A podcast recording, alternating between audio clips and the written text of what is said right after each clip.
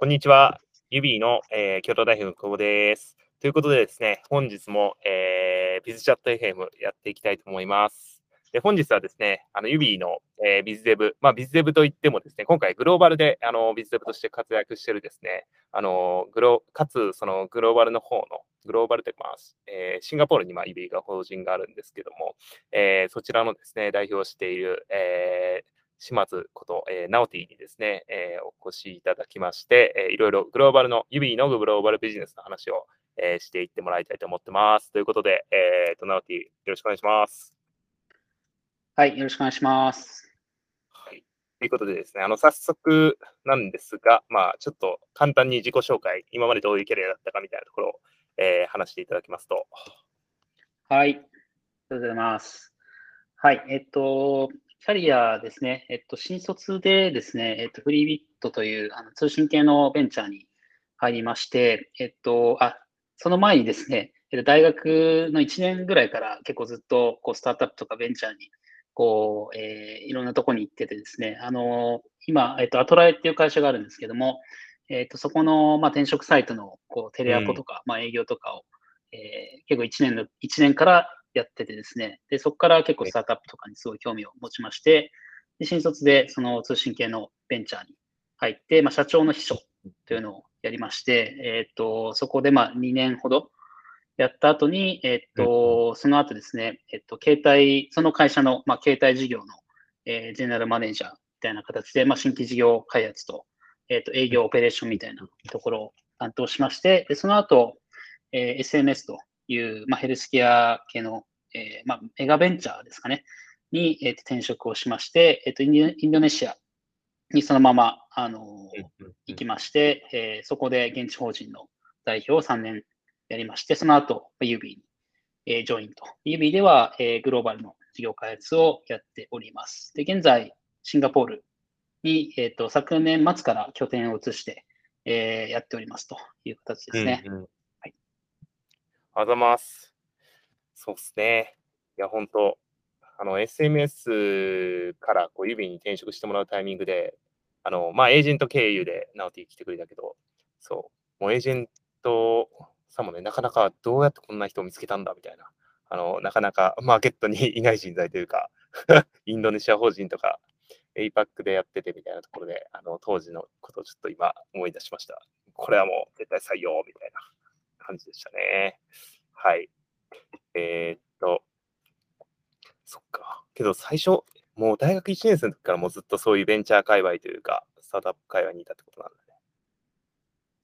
あそうですね。はい。まあ、いろんな縁があって、はい。大学入って、すぐに、まあなんか特にやりたいこともなく、なんかそのモチベーションを失っていたみたいなところがあって、まあそこで、あの、なんかサークルとかの縁があって、あの、こういう会社があって、みたいな、まあインターンやってみないみたいな形で、まあ、入ったら、なんかそういう、もう本当に、なんでしょう、創業期のベンチャーみたいな、まあ今ではすごいもう上場もして、あの、すごいいい会社に、いい会社とか、あの、えー、大きくなってますけど、まあそこの創業期に、あの、運よく立ち会えたというところが、まあすごい、そうですね、人生の中でも大きな転機でしたね。なるほど、なるほど。結構なんか、アトライさんとかも結構組織的にも、なんていうか、フラットみたいな感じで、ちょっとなんかそういうあ、まさしく、うん、そうですね。はい。もうその当時から本当にフラットな組織で、もう今でも、その上場後もあのフラットで、うん、あの、お隣さんもホラクラシーというふうに、あの完全なフラクラシーではないかと思うんですけども、うん、あの結構コンセプト的には似ていて、あの指も、まあ、フラットストラクチャーですけども、あのそこの、なんて言うんでしょうね、こう仕事の OS みたいなところはまさにその時から結構身についたのかなっていう気はします,、うん、しますしますね。はい。なるほど、なるほど。なんかちょっと SMS さんの組織の話とかも聞きたいけど、ちょっと脱線しすぎるので、置いといて ちょっとグローバルで、まあ、どういった、えー、ビジネスやってるかっていうところについて、ちょっと簡単に、あの、指として、まあ、どういったことやってるか、あの、説明いただけますかね。はい、ありがとうございます。えー、今、現時点ではですね、えー、シンガポール拠点において、えー、シンガポール現地のですね、医療機関向けに、えーまあ、日本だと AI 問診というサービスですけども、えー、とこれをですね、えー、導入をしていくというところを、えー、フォーカスしております。はい。なので、えっ、ー、と、現地のですね、クリニックだったり、えっ、ー、と、病院様にですね、えー、AI モーション、えー、というプロダクトを、まあ、主に業務効率化、えー、をですね、えー、サポートしていくという形で、えー、と今、えーまあ、初期のフェーズなんですけども、えー、と導入を進めているというところになります。うんうん、とあと追加で、こう指になんで入ったかっていうのをちょっと理由の方をちょっと言っていただけると。あはい。指ですね。はい。一つはですね、そのグローバルでヘルスケアという軸が、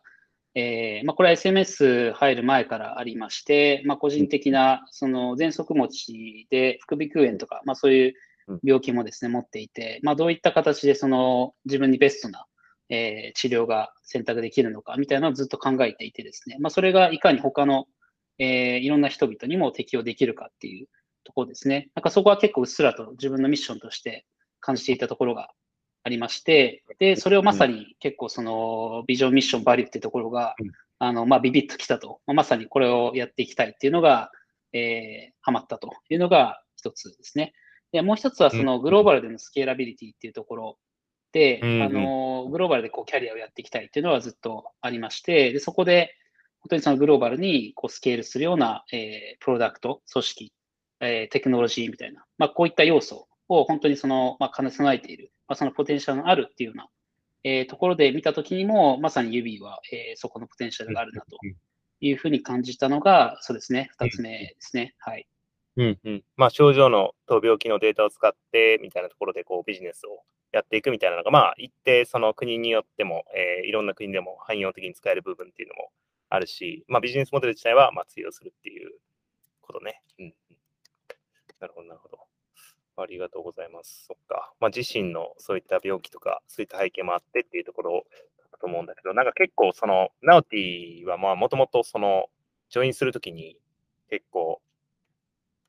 まあ、グローバルとか、まあ、APAC とかのこう責任者みたいな形でジョインするっていうのは決まりつつ、けど本当にこのグローバルのビジネス、ずっとこいつらやっていくのかみたいなところ結構怪しかったと思うんだけど、なんかその時ってまだグローバル1000人のメンバーとかっていなかった状態で、そうそうそうそう。なんかそういう意味で、こう、けどこれは、あの、このスタートアップは、指は多分グローバルちゃんとやっていくだろうなと思ったポイントとかってあったりするのが、な？んか全然 逆にその、ジョインする側そうですね。その本気なのかはいはい。え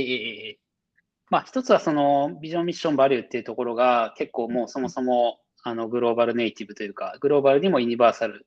な価値を追求していると。まあ、適切な医療っていうところ。まあ、これはもうどんな、えー、世界中の国だったり、ソーシャルクラスだったり、まあ、医療体系においてもユニバーサルな価値でしょうと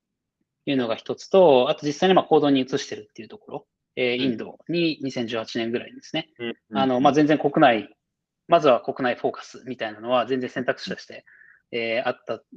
と思うんですけども、その状態でも、あの、しっかりその、えっ、ー、と、グローバルに、えー、でも実際動くプロダクトをローンチして、で、現場で、うんうん、あ現場で結構その泥臭いオペレーションっていうのもちゃんとやりきってるっていうところですね。うんうん、なんで、あの、やっぱりそこが、えっ、ー、と、実際その、アクションしてるし、そこからちゃんとそのアウトカム、アウトプットを得てるっていうところがあるかなと。うんうんうん。なるほど、なるほど。あざます。えっと、あと実際結構その最初インドとか行って、ここはもしかしたらマーケット的にというか、まあ言語としても英語使ってるしとか、えー、まあけど一部だったみたいなのもあったり、まあ医療ニーズはすごい高いだろうみたいなので、こうインドとか、えー、とまだナオティーナイ的にもやったりしたけど、そのシンガポール、APAC っていうこう攻め方って、ナオティー的には、なんかどう、なぜそこっていうふうには個人としては思ってるのかな？はい。えっと、まずは、その医療の中、要はヘルスケアの中でも医療の中っていうのは、あの、エビデンスベースで、いろんなそのエコシステムだったり、サービスの、え導入だったり、まあ、事例を作るっていうところが、やはりそのエビデンスを創出するっていうのがすごいキーになってるなというのがありますと。で、その点でも、あのいわゆる医療先進国ですね、えー、その点であのシンガポールっていうのは、あのまあ、APAC の中でも、まあ、一番進んでいる国の一つですと。いうところで、そこでやはりそのプロダクトのコアを開発するということで、まあ、優位なこうエビデンスが、えー、作れて、えー、それをもとにあのその後の、えー、国の拡張ですね、えーと、リージョナルでのエキスパンションというのがよりえー、まあ、効率的にできるようになると、えいうのが、えー、一つですかね。で、まあ、その、その医療先進国っていう観点で見ても、その日本と結構汎用な部分が多いっていうのもありまして、まあ、日本で我々がすでにその培ってきたプロダクトのアセットだったり、マーケットのアセットっていうのが、あのまあ、効率よくそれも展開しやすいというのもありますね。うんうん、なるほど、なるほど。なるほどね。まずはそこを、こう、最初の POC、えー、の一つの国というか地域として、で、そこからこうステップしていくと。まあ、我々が一番たどり着きたい、えー、ところ、地域、国っていうところに、まあ、US であったりだとか、そういうところにビジネスをステップされ、えー、していくための、まあ、第一歩っていうところかな。そうですね。はい。まずはそのプロダクトを磨くと。で、言語としては、まあ、英語で、えー、まあ、マスタープロダクトというような、えに位置づけられるようなプロダクトを仕上げるっていうのが、まあ、その後の、まあ、展開、いろんなそのストーリーあると思うんですけれども、いずれにしても、あのそこが、あのこう、RI が一番良さそうかなというところですね。うんうん、なるほど、なるほど。この、やっていく中で、えっ、ー、と、まあ、そこで、こう、得られた学びだったりだとか、そう、なんかこう、結構想定してなかったもの、その、まあ、実際、そうね、まあ、いっぱいあると思うけど、その立ち上げっていうところで、まあ、最初はインドみたいなところから、こう、実証実験始めたけど、結局、やっぱり ABAC だねと思って、そっち側に、で、今、あの、医療機関さんも、えー、っと、入って、まあ、B2C のサービスっていうのも今ある状態だけど、まあ、そこの、なんだろう、予想外だったこととか学びみたいなところで言うと、どういったことがあったのか。そうですね。これはまあ、未だにいろんなチャレンジがありますけど、うん、そのプロダクトマーケットフィットっていうのが、まあ、一つのやはりマイルストーンとして当然ありまして、そのプロダクト側とマーケット側、まあ、それぞれ、まあ、いろんなですね、その分岐が、えー、発生すると。なので、あのその解像度をいかにいかに上げていくかっていうところっていうのが、えー、とこれがやはり、あのそうですね、プロダクト面でいくと、こう一番チャレンジングなところにはなりますね。例えば、その 日本だと業務効率化、うん、えー、というところを分解すると、えー、カルテの、えー、入力が、えー、省力化できるみたいな、うん、えー、待ち時間が、えーと、活用できて、紙問診がデジタルに置き換わるみたいな。ところですね。うん、えっ、と、ここがまあクイックにこうはまりやすいところがあると思うんですけども、あのシンガポールだと、えっ、と、そこの、えー、前提っていうのが、うん、まあ、その認証の業務を見たときに、えっ、と、かなり異なるところが、例えば、えー、あったとして、そうすると、そもそもその業務効率化っていう悪いプロポジションに対して、えーと、そこの本当に現場のその認証業務の、えーと、解像度をもっと上げていかないと、あの実はマーケットがないみたいな。ところも、もう日々、やはりそういったあのフィードバックを得て、えー、そうですね、まあ、仮説をこうあのブラッシュアップしてるっていうところがありますね。うんうんうん、なるほど、なるほど。日本の医療機関だと、やっぱりその業務効率化みたいなところっていうのをしたいっていうニーズがあって、まあ、そこのニーズが、まあ、あるもんだと思って、そのシンガポールっていうマーケットにもこう入ったりしてるけど、やっぱりその医療環境だったりだとか、いろんな周りの外部環境が違って、まあ、同じソリューションであっても、やっぱり課題の大きさとか種類とかも、まあ、全然違うよっていうね、話。そうですね。これは結構海外展開あるあるだと思うんですけど、うん、日本で一定こう PMF してるプロダクトとかあると、うん、やはりそれをまずその、えー、ローカライズしていくだけみたいな、悪く言うとですね、まあ、それだけだと、やはり全然その、えー、バリュープロポーション的に、まあ、はばらないと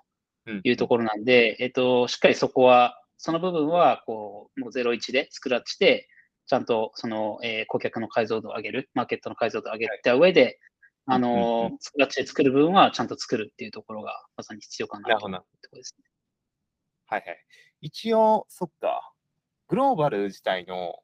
あれ、ユビーにジョインしたのっていつだっけ ?2019 年の12月とかだっけ？ああ、そう、2019の12月、ね、そっか。じゃあ、そうね。まあ、そっから最初は、すごい国内のやつからまずはやってもらったりとか、調達のために、あの、国内の営業もやったりとかやってたけど、そう考えると、今大体始めてから1年半ぐらい。実質そうですね。ええ、去年、えー、っと、そうですね。去年の、まあ3月、4月ぐらいからですかね、実質。うんなんで1年5ヶ月ぐらいですかね。はい。うんうん。ってなった時に、なんか、もう一回戻ったら、これやり直すな、みたいな、ポイント使ってあったりする。そこの、1年はい6ヶ、月そうですね。えっ、と、そこでいくと、はい。あのー登り方の観点で、その、本当にリスクが高い、まあ、指では不確実性が高いっていうと思うんですけども、えっと、そこから本当に攻めれてるかっていう観点があるなと思っていて、うん。えー例えば、そのプラットフォーム全体を作るっていうのが、まあ、最終的なゴールだと思うんですけども、うん。えー、とそこに対して、えー、と例えば、その異なる、まあ、他のステークホルダーですね、えガバメントですとか、えー、と製薬会社さんですとか、まあ、そういったところの、えー、とニーズだったり、えープロダクトを検証するみたいなところ、みたいなところですね。えっ、と、そこにと比較したときに、えっ、と、現場のその医療機関で、えーちゃんとバリューが出るかみたいな、まあ、そこのプロダクトの方が、あの実はやっぱり、あの、もあの、こ比較性がもえー全然高かったと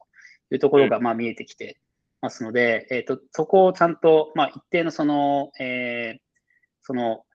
リスクだったり不確実性の見立てをあのした上で、高いところからあのちゃんと着手していくっていうところは、うん。あのまあ、よりできて、まあ、最初の特に2、3ヶ月ぐらいは、そこでちょっと、あのなあまり ROI が良くなかったところがあるかなという気がしますね。はい、最初 2C からやったりとか、そういうところっていうあそうですね。はい。最初あ 2C からやったりですとか、うんうんそうですね。他の、えー医療機関以外のそのステークホルダーと、あの、協業の話をしたりとか。ですね。まあ、協業の話って、あの、実行がそのその時点では伴わないので、うんなんかディスカッション自体はこう楽し楽しめちゃうと言いますか。はいなんかやってる風になるんですけど、なんか別にそれで 何かあの不確実性が解消されてるかっていうと、うんあのそうではない。逆にその我々からいくと、ちゃんとその実臨床の中でプロダクトが動いたり、患者さんに使ってもらえるっていうところが、うんあのそれがやはりその事業の大前提として、コアとしてあるべきなので、うんそこから逃げずに、あの最初からあのそこをまず突破すべきでしょうっていうのは、あのあると思いますね。うんうんうん。確かに確かに。もうまさに結構指の、まあそれ日本でもそうだけど、やっぱりいろいろそのスタートアップとかできたりとか、そこで、えー資金調達したりしたら、あの、声をかけていただけたりするんだけど、うんやっぱりね、そこの時間っていうのは、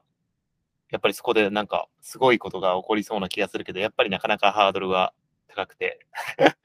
実際にはやっぱりそうですねそういうことと向き合うしかないっていう当たり前なそうですね。はい。で、スタートアップでそういう本当に不確実性の高いマーケットクリエーションだったり、プロダクトクリエーションしてると、その、今、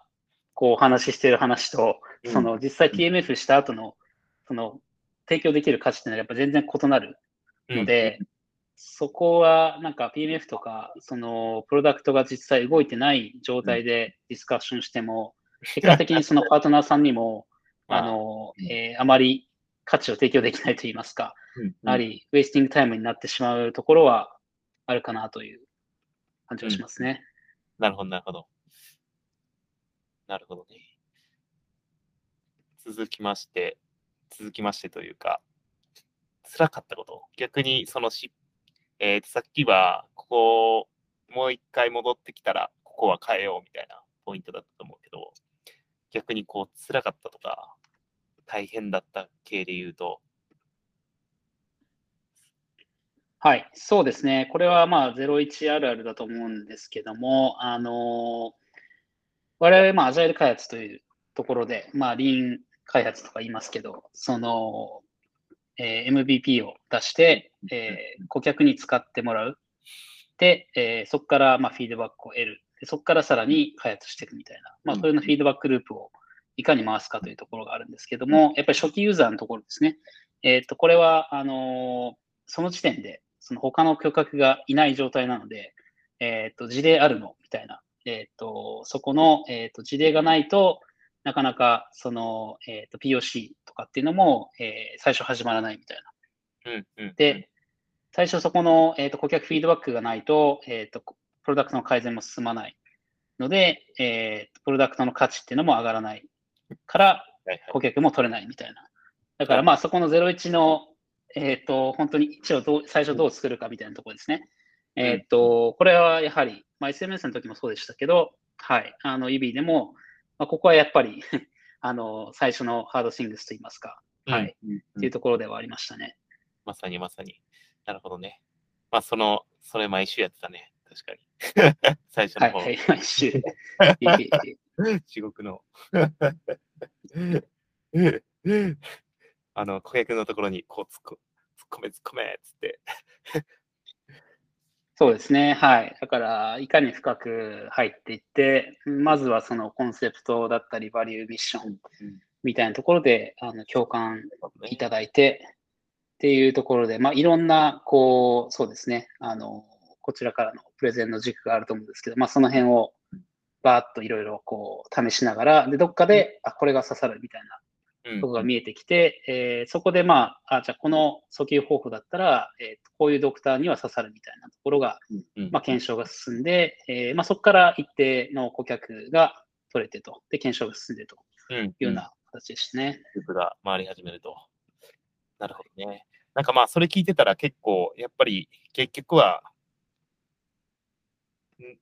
まあ、日本から見たときに、その日本以外のところでビジネスであるとしても、やっぱりまあ、当たり前だとは思うんだけど、結局 PMF とかの夜明けみたいなところが一番辛いという、結局そこの話っていうことだよね。その土地に行った問題っていうよりは、まあ当然土地が違うから、課題も違って、バリーブーポジションの刺さり具合とかも違ったりするんだけど、まあ基本的にはやっぱりそのプロダクトの課題とかっていうのがやっぱり一番伸び悩む時が辛いと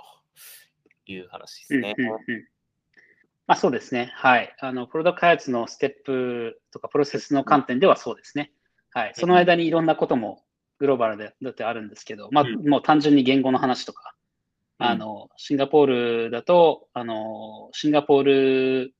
の、まあ、シンガシングリッシュとか言いますけど、はい。で、えっ、と、そこでなんか聞き取れない、あの、英語があったりとか、うんはい。うんあの、ユーザーインタビューは、えーそうですね、英語が話せない人がいたりとか、はい。まあ、そういったものも、あの、別に、別の、そうですね、あの、イシューとしてはありますね。なるほど、なるほど。なるほどね。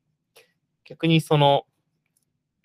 ナオティから見て、まあ今までは、あの、実際に指の中でどういった、えー課題感だったりだとか、まあ、学びあったかみたいな話だったんだけど、あの、まあ SMS での経験も経て、この APAC でこうビジネスをしていくと、日本の企業が、まあ日本の企業がそういう、まあ、APAC とか、まあそれ以外のグローバルを含めて戦っていくときのこう条件というか、こういうスタートアップだったら、あのグローバルに行った方がいいっていう条件って、ナオティの中で何かあったりするのか。はい。そうですね。ま、まず、えっと、一つは、まあ、創業者含めて、その会社がもうネイティブで、そのグローバルに対して、あの、コミットしていくかどうか。えっと、これはそのミッションバリューっていうところに現れると思いますし。えっ、と、かつ、そのプロダクトの、こう、コアな価値、追求する、えーありたい姿みたいなとこですね。えっ、と、それが、まあ、あの、JP ローカルだけではなくて、えっ、と、グローバルにも、えーユニバーサルかどうかっていうところが、えっ、と、一つ目と、あとは、まあ、その組織チームの観点で、えっ、と、そのグローバル突っ込んでいったときに、本当にその、まあ、特に最初の01だったり、えーまあ、それからその後のグロースのところですね。えーとそこで、あのー組織のカルチャーだったり、まあ、個々人のそのケーパビリティのところも含めてですね、例えばグローバルに行くと、本当にそのゼロベースで、えーっと、文化、文化的なところもこうゼロベースでこう理解して、自分をアンラーンしますと。まずその日本でうんのフレームワークだったり、えーうん規制概念とかっていうのを取っ払って、いかにそのゼロベースで、うんえーそこに、えー、と現場に入っていけるか。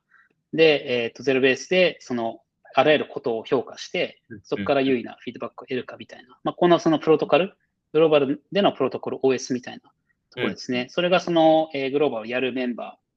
ー、えーないし、えーまあ、組織全体としてあるかどうかっていうのが、そうですねうん。それが、はい、チームとかカルチャーの観点ですね。まあ、なるほどね。じゃあ結構もう、その会社が世に生を受けたときには、まあ結構一定方向性は決まっちゃうっていうまあビジネス自体はピボットする可能性は全然あるけど、そこのチームとかっていう依存も、まあ当然だけど多いですよというところかな。そうですね。はい。まあ、あの当然グラデーションあると思うけど、うん、うんはい。っていうところですね。あの、はい。まあなんかそういう意味で言うと、こう指は結構最初からその頻度とかも含めてずっとやってきたのは、まあもともとがその医療マーケットの中でも、医療マーケットの中で戦うっていうよりは、まあ医療マーケットの中で戦うんだけど、あの、グローバルでま戦えるビジネスみたいなところで医療っていうところの切り口でやってるんで、まあそういう意味ではやっぱりこの DNA がこう最初からある意味スコア入ってるかなと思って、まあ今後も圧倒的に伸ばしていくでしょうと。ですし、まあビジネスとしてもなかなかこの P2C の、えー症状チェッカーっていうところと、あの、B2B SaaS っていうところの掛け合わせで医療のドメインでってやってるところが、えーなくて、まあそこはもう勝ち筋ですねっていう感じですという感じかな。うんうんまあ、でまあ、まとめるとそうですね。まとめるとえーはい。はい。ありがとうございます。はい。ということでですね、えっ、と、本日は、えっ、と、グローバル、指のグローバルビジネスについて、えーグローバル、えーシンガポールのですね、シンガポールじゃなくて、あの、APAC の代表の、はい、えー島津こと、えーナオティに来てもらって話していただきました。はい。ありがとうございました。ありがとうございました。